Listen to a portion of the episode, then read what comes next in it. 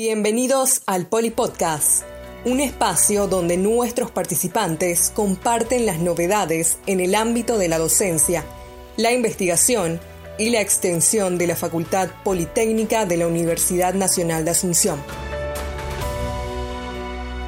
En el episodio de Polipodcast de hoy nos acompaña el ingeniero Federico Daumas, egresado de la carrera de Ingeniería en Informática de la Facultad Politécnica de la UNA con quien conversaremos sobre la publicación de su trabajo final de grado en una prestigiosa revista científica dedicada a publicar investigaciones de calidad en teoría informática. Bienvenido, ingeniero Federico, gracias por concedernos este tiempo. Hola, ¿qué tal? Muchas gracias a ustedes por, por este espacio. Primeramente, queremos que te presentes a la audiencia de Polipodcast en qué año egresaste de la FP1 y si podrías explicar de qué trató tu trabajo final de grado. Bueno, eh, la carrera yo terminé en el año 2014, eh, todas las materias, y ahí empezamos a trabajar en, la tesis, eh, lo hice en colaboración con una compañera de, facultad, se llama Diana Jara. Un año y medio más o menos estuvimos trabajando en la tesis y nos terminamos recibiendo en el año 2016.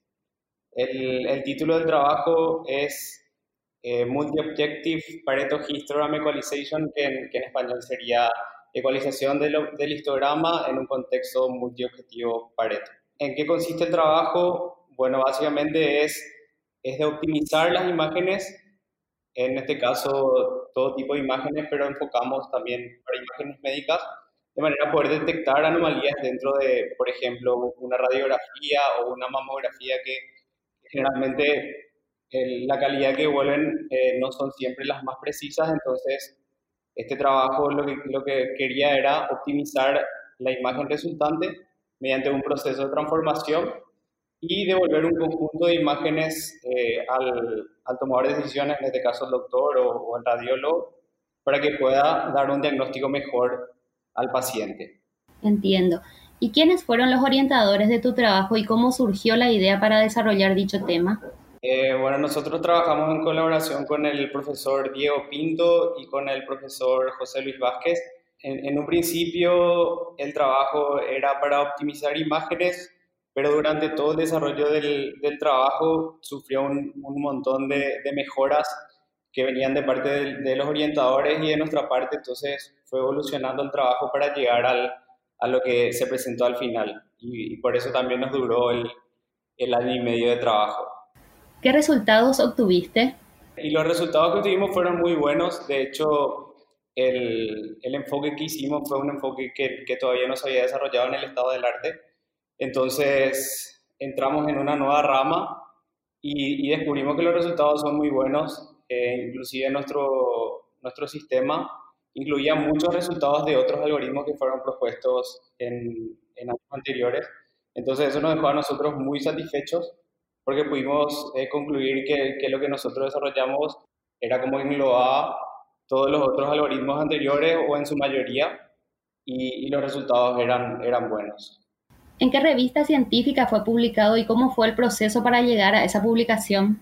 Bueno, eh, inicialmente, después de que presentamos la tesis en el año 2019, eh, nuestros profesores nos, nos, nos pidieron que, que publiquemos esto en el CLAY en la Conferencia Latinoamericana de Informática y, fue ahí presentado y de esos trabajos fue seleccionado como uno de los mejores dentro del CLAY del año pasado. Entonces, de ahí pasó a, postularse a esta revista que se llama Electronic Notes in Theoretical Computer Science, que es justamente luego un, un special issue para todos los trabajos del CLAY o los mejores trabajos que se presentaron en el CLAY del año 2019. Eh, y ahí salió, salió seleccionada y bueno, el, el mes pasado se, se, publicó oficialmente en esta revista que es de, de Elsevier. Según tu opinión, ¿cuál fue la característica de tu trabajo que hizo posible su publicación en dicha revista científica? Bueno, y justamente como, como te había dicho, el, eh, este trabajo engloba muchos otros, otros, otros trabajos y, y propone un, una nueva, un nuevo enfoque en el, que, en el cual se trata de mejorar varios objetivos a la vez. Entonces, nuestro trabajo eh, intenta mejorar el contraste de una imagen sin perder muchos detalles y tratar de mantener siempre lo más similar a la imagen original. Entonces, esos tres objetivos se meten en un, en un algoritmo multiobjetivo y, y te vuelve un conjunto de imágenes optimizando todos estos objetivos. Entonces, como son varios objetivos, por eso tenemos varios, varias imágenes y, se puede ver, por ejemplo, una imagen tiene más contraste, la otra tiene menos pérdida de detalles y por eso se le da al, al tomador de decisiones esa, esa decisión eh, y por eso el algoritmo se llama a posteriori, eh, con criterio de selección a posteriori. Eh, este, este tipo de algoritmos, o sea, nuestro trabajo fue uno de los primeros que, que, implementó esto y por eso yo creo que, que fue seleccionado para, para publicarse en, en, la revista. Ya. ¿Qué significa esta publicación a nivel personal y como egresado de la FP1? A nivel personal es, un logro, un logro súper importante. De hecho, eh, me demuestra y nos demuestra a todos los de la Facultad Politécnica que tenemos la capacidad para presentar este tipo de trabajos y que sean aceptados en este tipo de revistas de, de alto prestigio. Entiendo. ¿Algo que quieras agregar o dejar como mensaje a la audiencia de Polipodcast?